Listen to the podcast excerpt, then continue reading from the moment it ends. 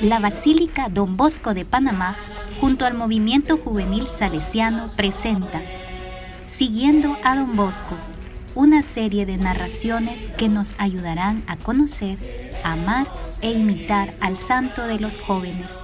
Mi nombre es Amba Riquelme, pertenezco al grupo juvenil San Juan Pablo II y compartiré con ustedes la historia de cómo Don Bosco busca trabajo a los 12 años. Debido a las continuas diferencias entre Juan y Antonio, y sobre todo cuando Antonio le dijo que hasta los burros aprendían más en la escuela, mamá Margarita tomó una decisión.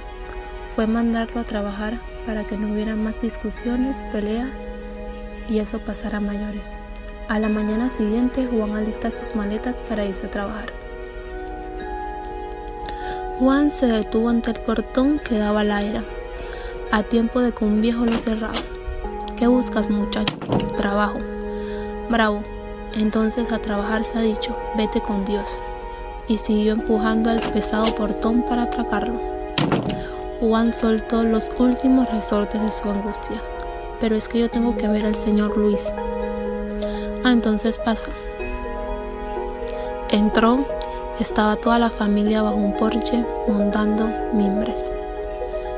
Para sostener las barras, Luis Moglia, joven campesino de 28 años, le miró sorprendido. Busco al señor Luis Moglia. Yo mismo.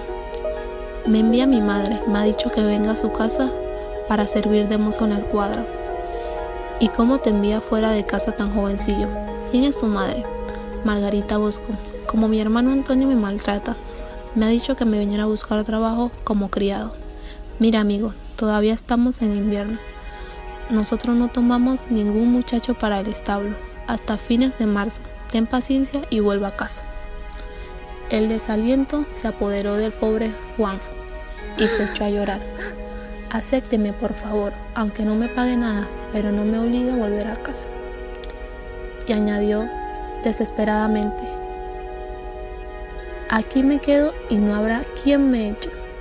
A lo que usted quiera, pero no me oye y hecho un mar de lágrimas, se puso a recoger mimbres esparcidos por el suelo y acomodarlos.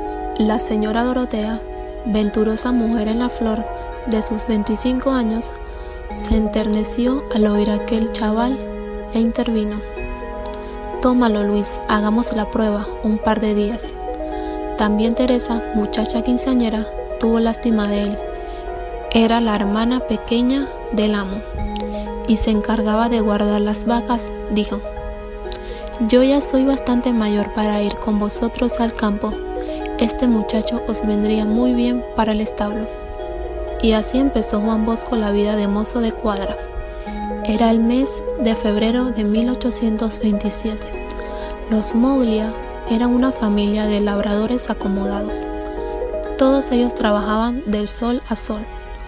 Labraban sus campos y cultivaban sus viñedos, atendían a sus bueyes y vacas, y rezaban por las noches. Se juntaban toda la familia ante la chimenea para rezar el rosario.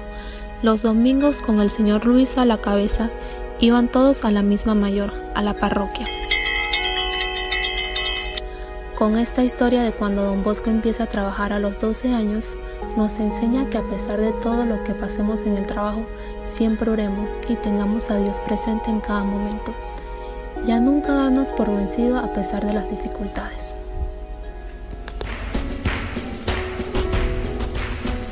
San Mosco, bienvenido. Queridos amigos, gracias por su atención y les esperamos en nuestro próximo episodio. Y recuerden, la santidad consiste en estar siempre alegres.